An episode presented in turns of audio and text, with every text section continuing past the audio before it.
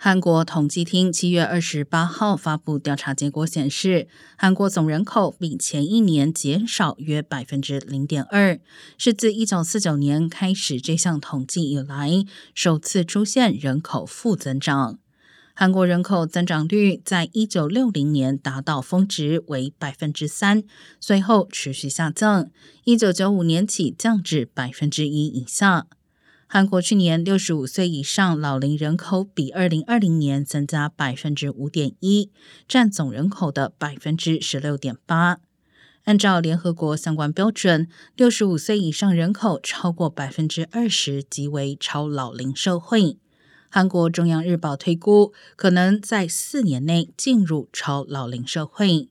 同时，韩国单人和两人家庭的数量合计占比达到百分之六十一点七。